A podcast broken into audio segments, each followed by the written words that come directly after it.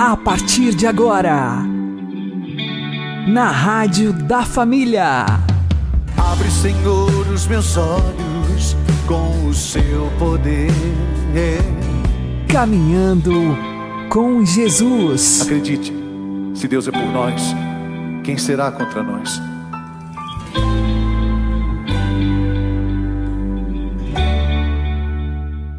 Olá, meu querido irmão, minha querida irmã, ouvintes da Rádio Regional Esperança.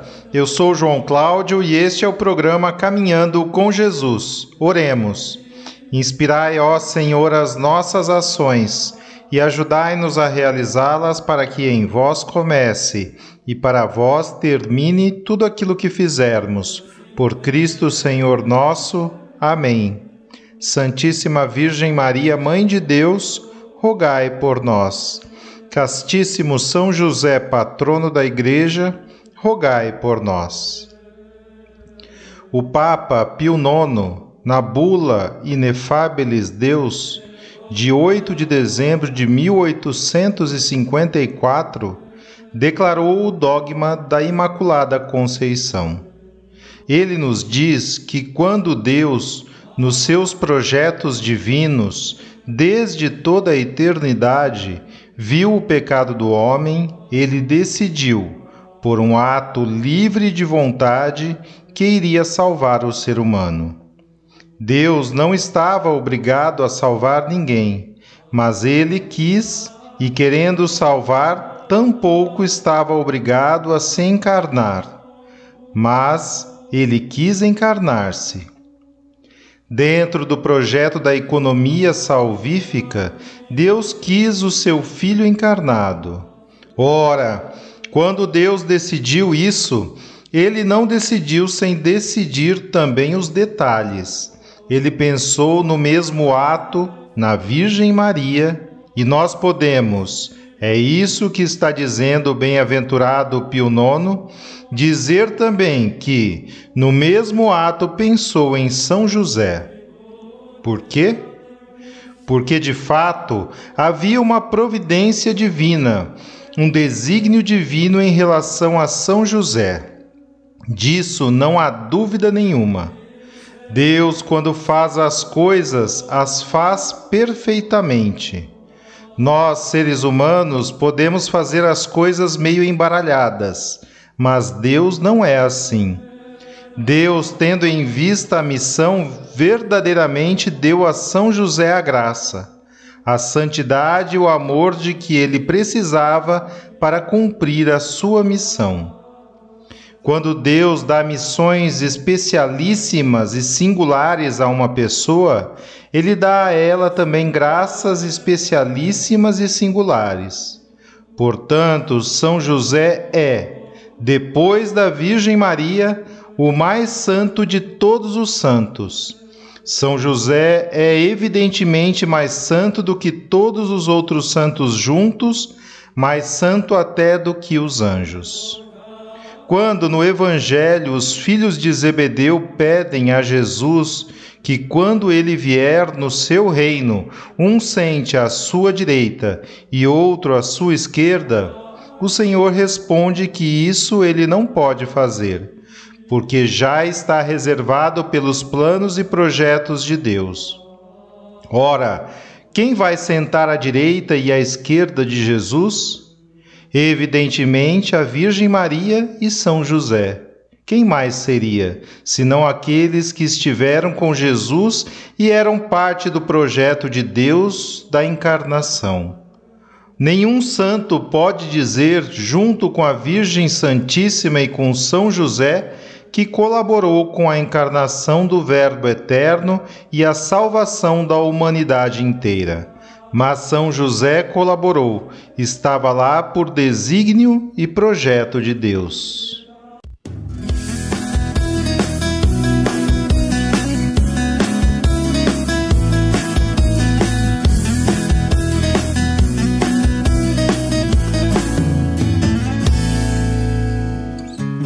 Contar uma história de vários anos atrás. Uma história de amor, que coisa linda demais. É sobre uma moça nascida em Nazaré e sobre um homem de bem chamado José. A moça engravidou, José, o filho não é seu. Quem é o pai desse filho? É o próprio Deus. José se entristeceu, mas sendo um homem de bem, quis abandoná-la sem falar nada a ninguém. Mas logo em seu sonho um anjo apareceu e lhe contou um segredo que era o plano de Deus. José se alegrou e acreditou e junto com essa moça a história começou. Maria e José, o amor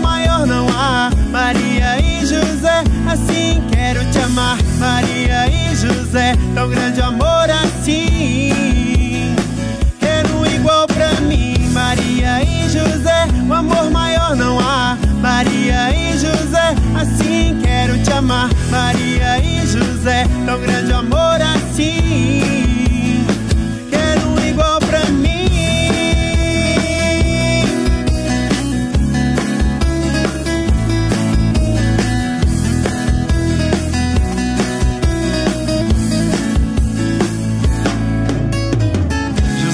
Mesmo casado, no celibato viveu e sua esposa Maria, virgem permaneceu.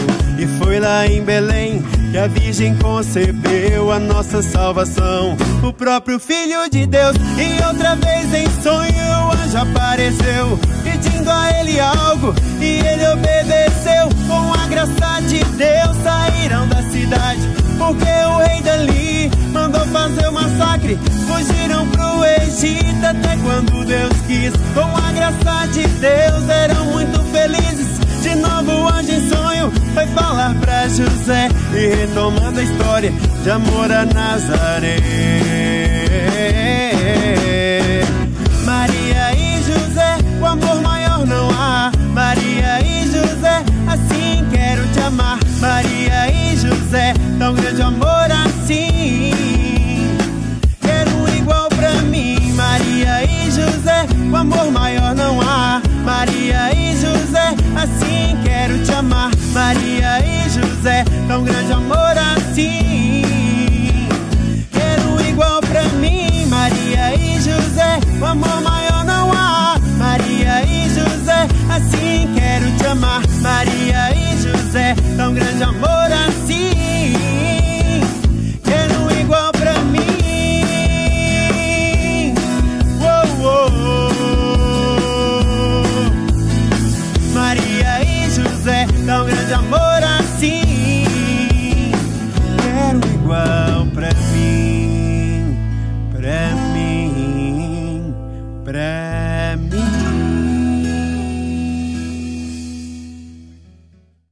Caminhando com Jesus e o Evangelho do Dia. O Senhor esteja conosco, Ele está no meio de nós. Anúncio do Evangelho de Jesus Cristo segundo Lucas. Glória a vós, Senhor. Naquele tempo, Jesus entrou no templo e começou a expulsar os vendedores, e disse: Está escrito: Minha casa será casa de oração. No entanto, vós fizestes dela um antro de ladrões. Jesus ensinava todos os dias no templo. Os sumos sacerdotes, os mestres da lei e os notáveis do povo procuravam modo de matá-lo. Mas não sabiam o que fazer, porque o povo todo ficava fascinado quando ouvia Jesus falar.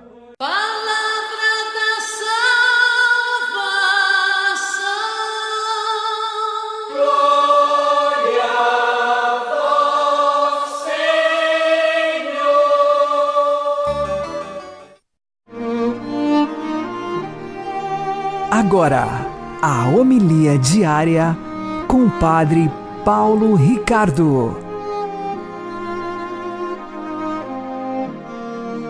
Meus queridos irmãos e irmãs, celebramos hoje a memória de São Roque Gonzales, Afonso Rodrigues e João del Castillo, presbíteros e mártires. E o evangelho de hoje é Jesus que entra em Jerusalém e purifica o templo. Vejam, nós meditávamos ontem o fato de que Jesus chorou sobre a cidade santa de Jerusalém. E por que isto? Porque, de fato, quanto mais a pessoa é escolhida, eleita, amada, querida, amigo, tanto mais é doída a ofensa. Ou seja, Jesus amou Jerusalém mais do que todas as cidades na história do planeta. Ou seja, nunca houve uma cidade tão amada como Jerusalém. Foi a cidade escolhida por Deus, de onde Deus iria reinar. E é de lá que, de fato, da cruz, onde Jesus foi crucificado, que Deus reinou. Em Jerusalém estava o trono dos descendentes de Davi. E, no entanto, Jesus, o Rei, que veio até Jerusalém, veio até a sua santa cidade, veio para reinar e reinar num trono diferente, na cruz. Pois bem, mas não somente. Jesus não é somente o Rei de Jerusalém. Jesus é o próprio Deus, no qual, no templo, é, ele deveria ser cultuado. Era em Jerusalém, a cidade principal, que foi erguido o templo onde era prestado culto a Deus. E, no entanto, aquilo que foi instituído por Deus para lhe dar glória, para servir de sinal de amor a Deus, estava sendo exatamente fonte de perversão, de sacrilégio, de ofensa. Eis aí a, a grande né, tragédia. Veja só uma coisa que foi feita para amar Deus, quando é usada para o contrário, torna-se uma ofensa ainda maior. Aqui vamos fazer um, uma comparação com o nosso dia a dia para você entender o que nós estamos fazendo. Você imagine que uma pessoa vive em pecado longe da igreja, longe de Deus, nem sequer pensa em Deus. É uma ofensa a Deus? É. É ruim? É. É pecado? É. Essa pessoa, se continuar assim, está condenada? Sim. Agora imagine que esta pessoa que está ofendendo a Deus não é alguém que está longe dele, mas é um padre. Um padre que é ordenado, consagrado, escolhido, eleito por Deus e que está todos os dias celebrando missa, sacrilegamente em pecado mortal, ofendendo a Deus. Gente, isso é tremendo. Esse padre é muito pior do que o mais tremendo pecador afastado de Deus. Por quê? Porque ele é amado, é querido, escolhido. Qualquer um enxerga que o beijo de Judas ofendeu mais a Jesus do que o tapa dos soldados romanos. soldados romanos nem sabiam o que eles estavam fazendo. Né? Os soldados romanos estavam é, sendo instrumentos do diabo num espetáculo de crueldade contra Jesus. Mas os soldados romanos não tinham fé no Deus de Israel, os soldados romanos não esperavam o Messias, os soldados romanos não tinham sido escolhidos por Jesus como Judas, os soldados romanos não tinham vivido três anos com Jesus dia e noite, os soldados romanos não foram chamados por Jesus como amigo. Não vos chamo servos, chamo-vos amigos. Então é evidente que a ofensa é maior. Para você entender mais ainda, se você não entendeu ainda, vamos lá. Deus me livre, mas vamos supor que você cuspa no rosto de uma pessoa. Isso é uma coisa, é uma ofensa horrorosa. Mas cuspir no rosto da sua mãe? Misericórdia. Qualquer um vê que aumenta a gravidade enormemente. Por quê?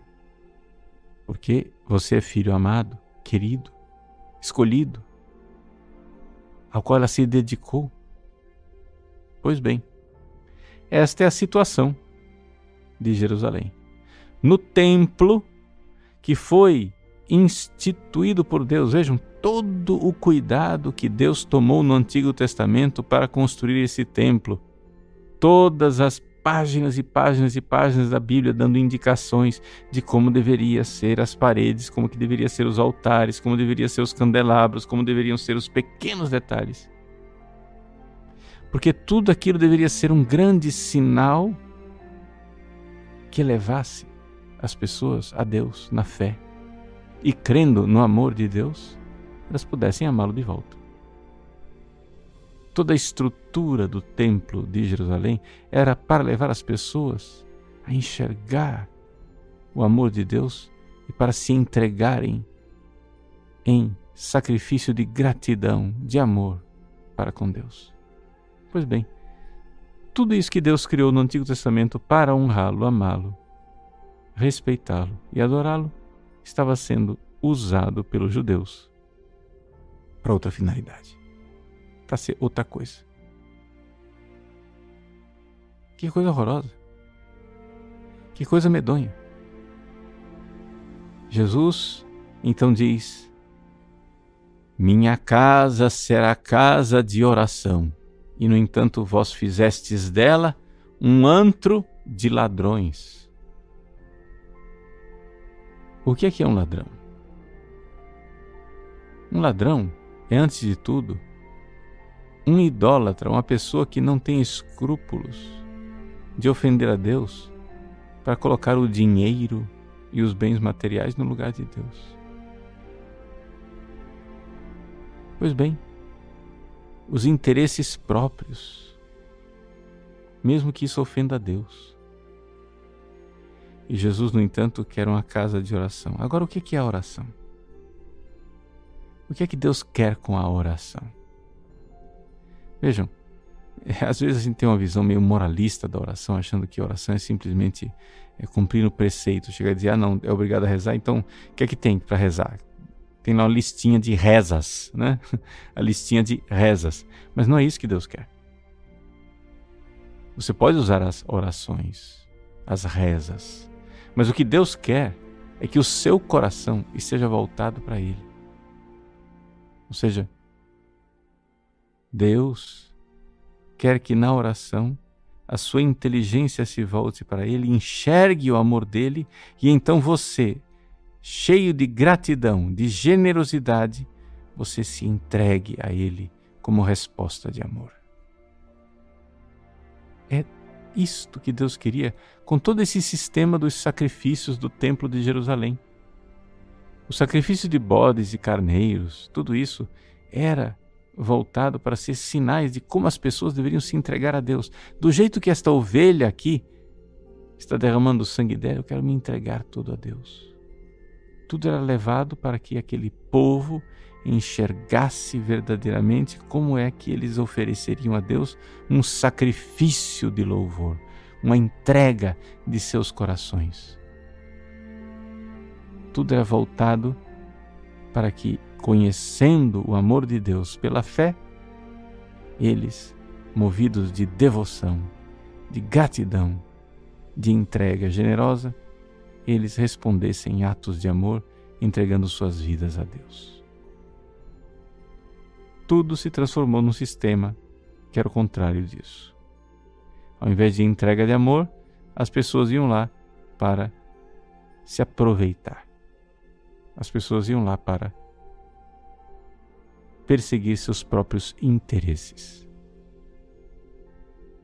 Jesus, então, que ontem chorou sobre Jerusalém, agora pega a chibata na mão. É o mesmo amor.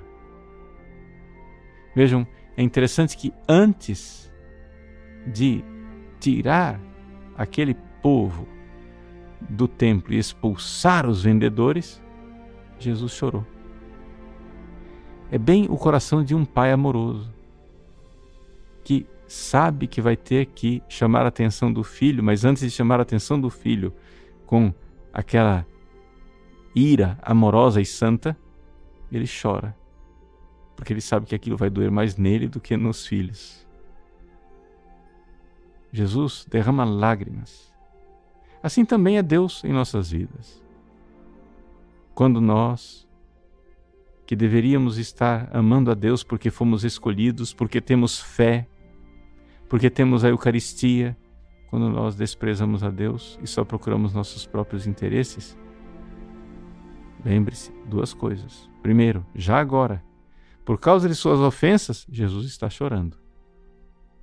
Mas preste atenção, porque se ele está chorando, ele irá amar você, mesmo que ele tenha que descer o braço e chamar e punir para que você então se converta e enxergue o tempo em que foi visitado. Deus abençoe você. Em nome do Pai, do Filho e do Espírito Santo. Amém.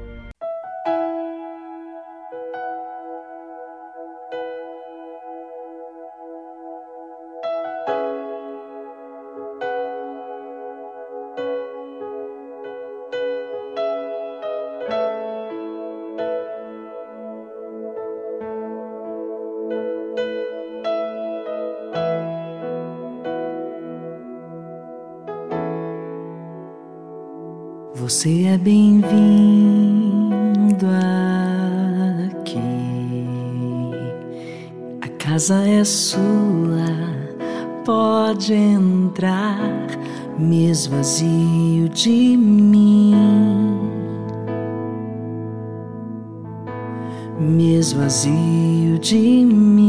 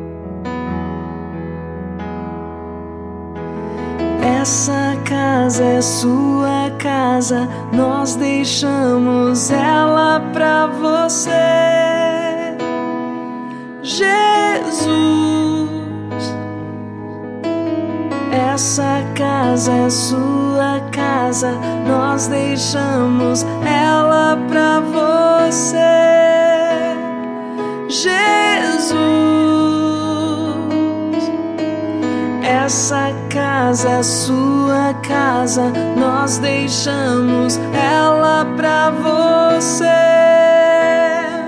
Jesus, essa casa é sua casa, nós deixamos ela pra você. Jesus, apareça, cresça, enche este lugar, enche este lugar,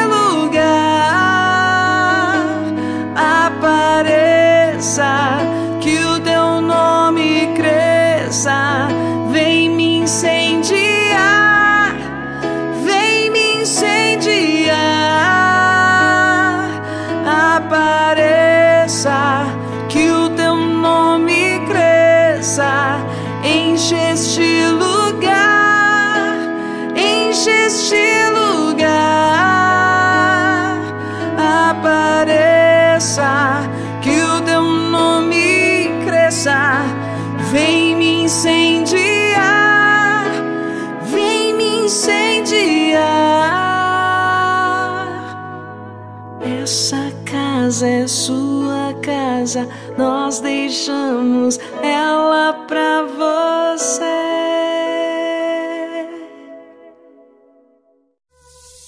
Agora você ouve o Catecismo da Igreja Católica. Desde o princípio do ministério público de Jesus, fariseus e partidários de Herodes, com sacerdotes e escribas, puseram-se de acordo para lhe dar a morte. Por alguns dos seus atos, expulsões de demônios, perdão dos pecados, curas em dias de sábado interpretação original dos preceitos de pureza legal, trato familiar com publicanos e pecadores públicos. Jesus pareceu a alguns mal intencionados suspeito de possessão diabólica. Foi acusado de blasfêmia e de falso profetismo, crimes religiosos que a lei castigava com a pena de morte por apedrejamento. Jesus Cristo, Jesus Cristo, Jesus Cristo, eu estou aqui. Jesus Cristo, Jesus Cristo, Jesus Cristo, eu estou aqui. Olho no céu e vejo uma nuvem branca que vai passando. Olho na terra e vejo uma multidão que vai caminhando. Como essa nuvem branca, essa gente não sabe aonde vai. Quem poderá dizer o caminho certo é você, meu Pai. Jesus Cristo, Jesus Cristo, Jesus Cristo, eu estou aqui. Jesus Cristo, Jesus Cristo, Jesus Cristo, eu estou aqui.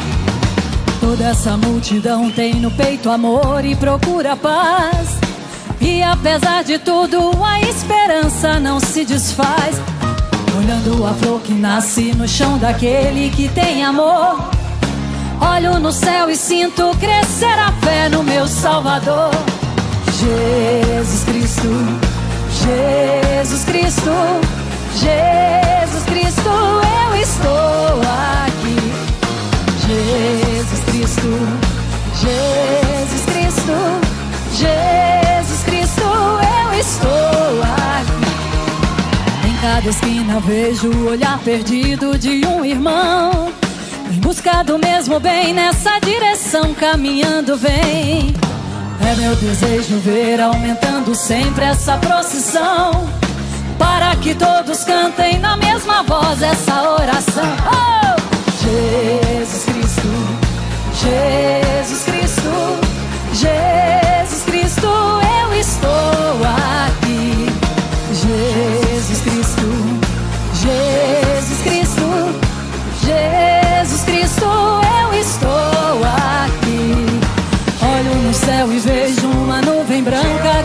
passando.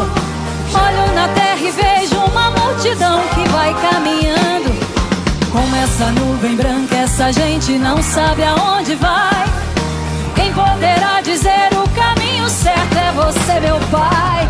Jesus Cristo, Jesus Cristo, Jesus Cristo, eu estou aqui. Jesus Cristo, Jesus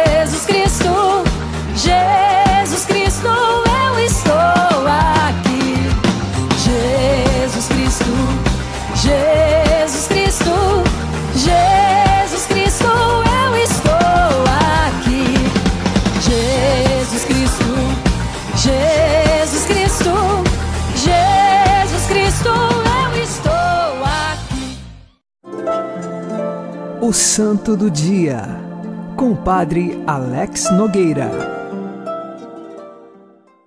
Neste dia 19 de novembro, nós celebramos o martírio de São Roque Gonzales e os seus dois companheiros mártires. São Roque Gonzales nasceu no ano de 1576. Ele foi educado pelos padres jesuítas e mais tarde se tornou sacerdote, mas não um sacerdote jesuíta, um sacerdote diocesano.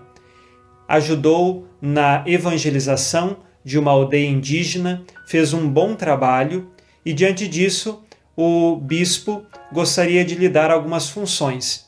Porém, ele recusou e então entrou nos jesuítas com a intenção de fazer missão, missão e evangelizar muitos índios nas chamadas reduções jesuítas, onde se reuniam os índios para evangelizar e ajudá-los também a sobreviver e se protegerem.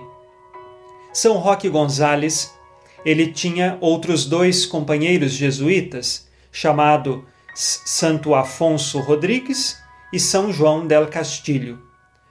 Eles estavam numa redução aqui na região do Rio Grande do Sul, no Brasil, e foram atacados por uma outra tribo indígena muito revoltosa contra a evangelização e também liderados por um feiticeiro daquela época.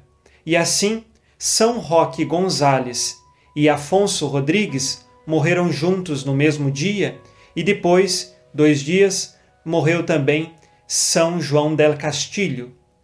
Um fato muito interessante foi a forma com que Roque Gonzales morreu. Os índios arrancaram o seu coração de tamanha fúria, e depois que arrancaram o seu coração, ouviu-se uma voz: Foi arrancado o coração de alguém que amava muito a vocês, no caso, os índios, porém mataram o corpo, mas não a alma. E assim os índios ficaram tão furiosos que espetaram aquele coração e o jogaram no fogo. Milagrosamente este coração se preservou e hoje o coração está em Assunção, no Paraguai, aberto à visitação, o coração de São Roque Gonzales, um coração que tanto amou os índios e os seus irmãos, porque via neles a pessoa de Cristo. Que nós também sejamos inflamados pela caridade divina e peçamos a intercessão destes três mártires para que perseveremos na fé e no amor que Deus planta em nossos corações. São Roque Gonzales e seus dois companheiros mártires, roguem por nós. Abençoe-vos Deus Todo-Poderoso, Pai e Filho e Espírito Santo. Amém. Fique na paz e na alegria que vem de Jesus.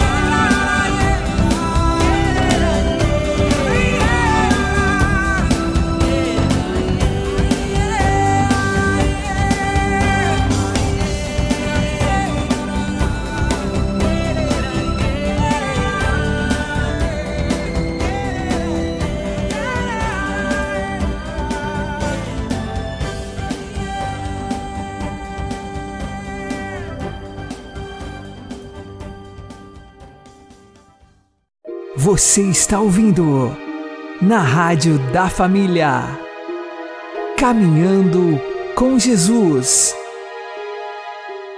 Oremos, fidelíssimo São José, que nos destes tão belo exemplo no fiel cumprimento de vossos deveres de protetor da Santíssima Virgem e de Pai nutrício do Redentor. Rogo-vos, me obtenhais a graça de imitar o vosso exemplo na fidelidade a todos os deveres do meu estado de vida. Ajudai-me a ser fiel nas coisas pequenas, para o ser também nas grandes. Alcançai essa mesma graça para todos os que me são caros nesta vida, a fim de chegarmos a gozar no céu o prêmio prometido aos que forem fiéis até a morte. Amém. Rogai por nós, São José, exemplo de fidelidade, para que sejamos dignos das promessas de Cristo. Uma boa noite a todos, que Deus abençoe vocês e continuemos caminhando com Jesus.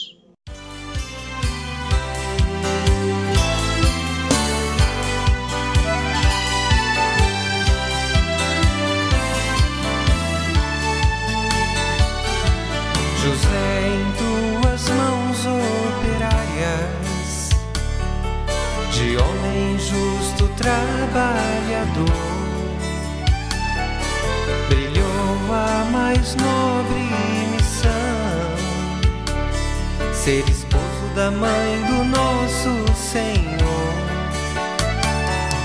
José, esse teu jeito simples de viver a vida, esse teu jeito forte de viver o amor que Deus te confiou. José, esse teu jeito lindo de amar Maria, esse exemplo lindo de viver a fé, ninguém esquecerá.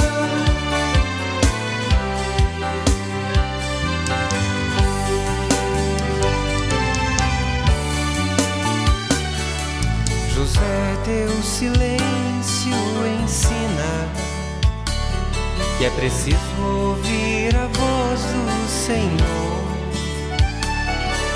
Um sonho tão bonito será o teu grande amor.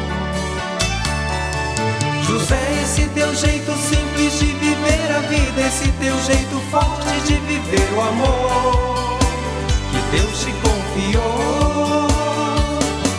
José, esse teu jeito lindo de amar Maria, esse exemplo lindo de viver a fé, ninguém esquecerá.